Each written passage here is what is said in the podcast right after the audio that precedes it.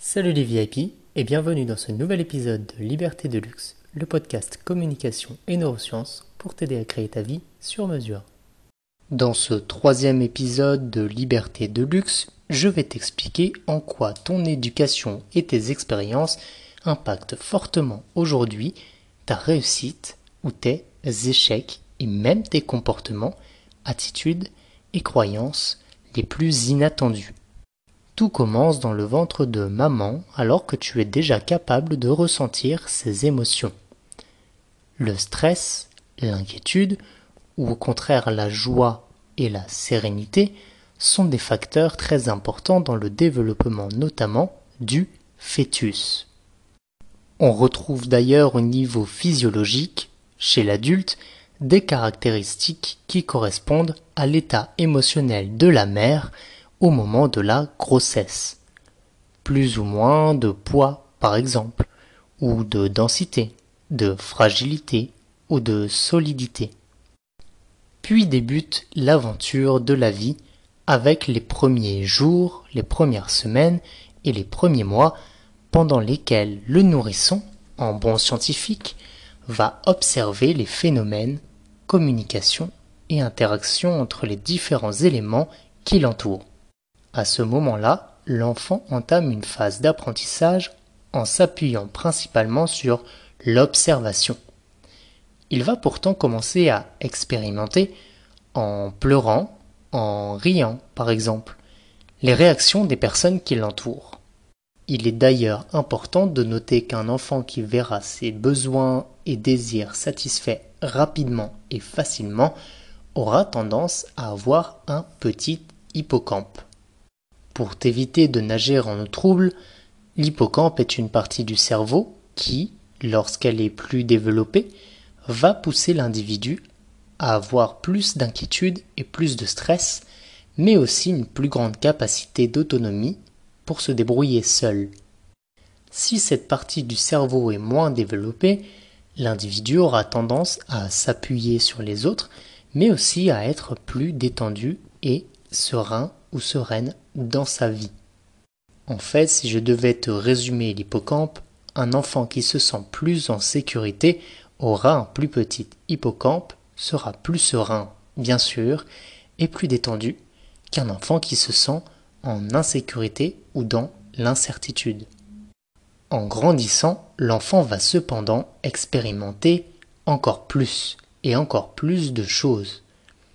En effet, sa capacité à se mouvoir, à marcher à quatre pattes par exemple, ou marcher tout court, et attraper, manipuler des objets, va l'amener à de nouvelles expériences.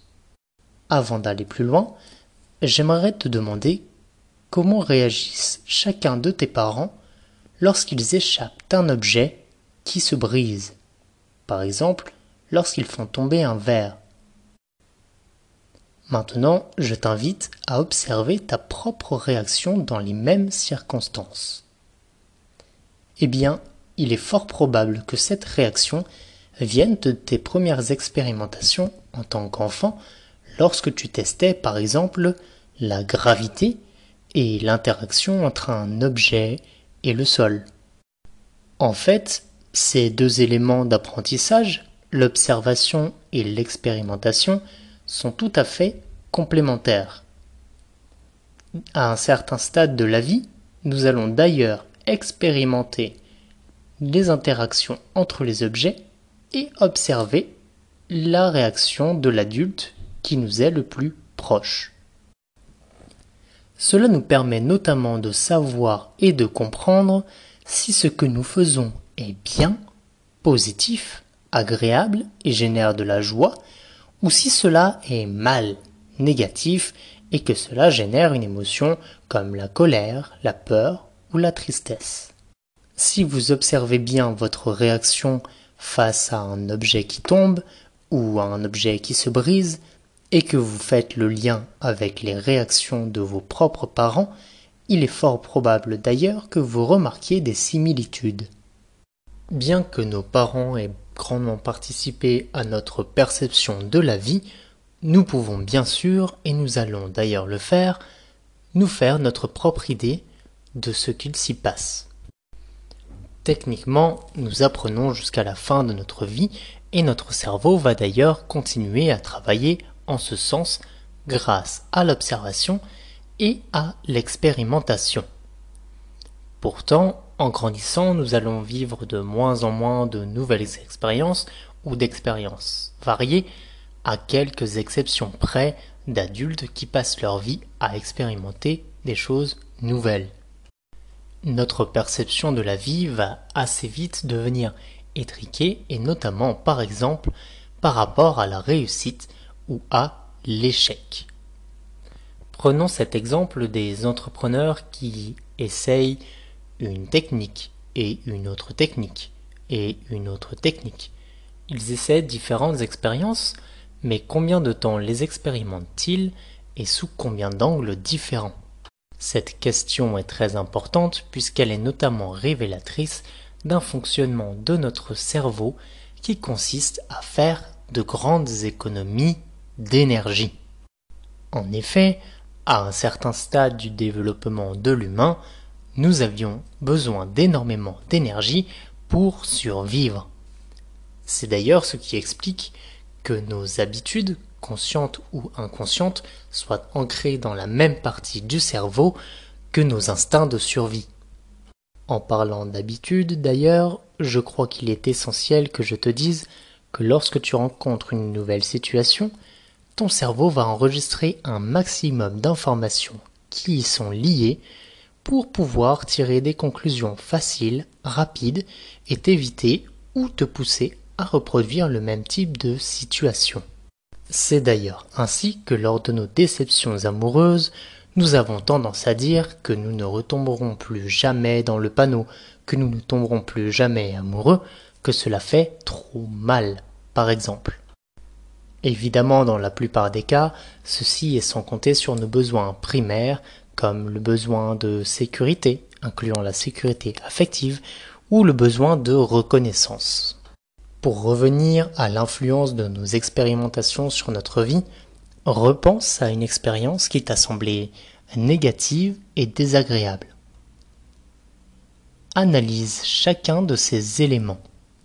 Ont-ils tous été désagréables? Ou y en a-t-il certains qui t'aient apporté quelque chose, qui a été constructif, voire même positif Lesquels sont en plus grand nombre Lesquels sont plus forts ou lesquels te rappellent le plus de mauvais souvenirs? Maintenant, demande-toi, si ces mêmes éléments négatifs se retrouvaient dans une situation qui pouvait être très bénéfique, très positive très constructive pour toi, serais-tu prêt ou prête à t'investir dans cette expérimentation? J'ose espérer que ta réponse sera oui, car il est important de renouveler ces expériences sous de nouveaux angles, mais je comprendrais très bien que ta réponse soit un non, puisque cela fait partie du fonctionnement de ton cerveau. En effet, cette véritable machine à associer associe que ces éléments ne génèrent que de la douleur, de la tristesse, de la peur ou de la colère, et va se refuser et bloquer leur renouvellement.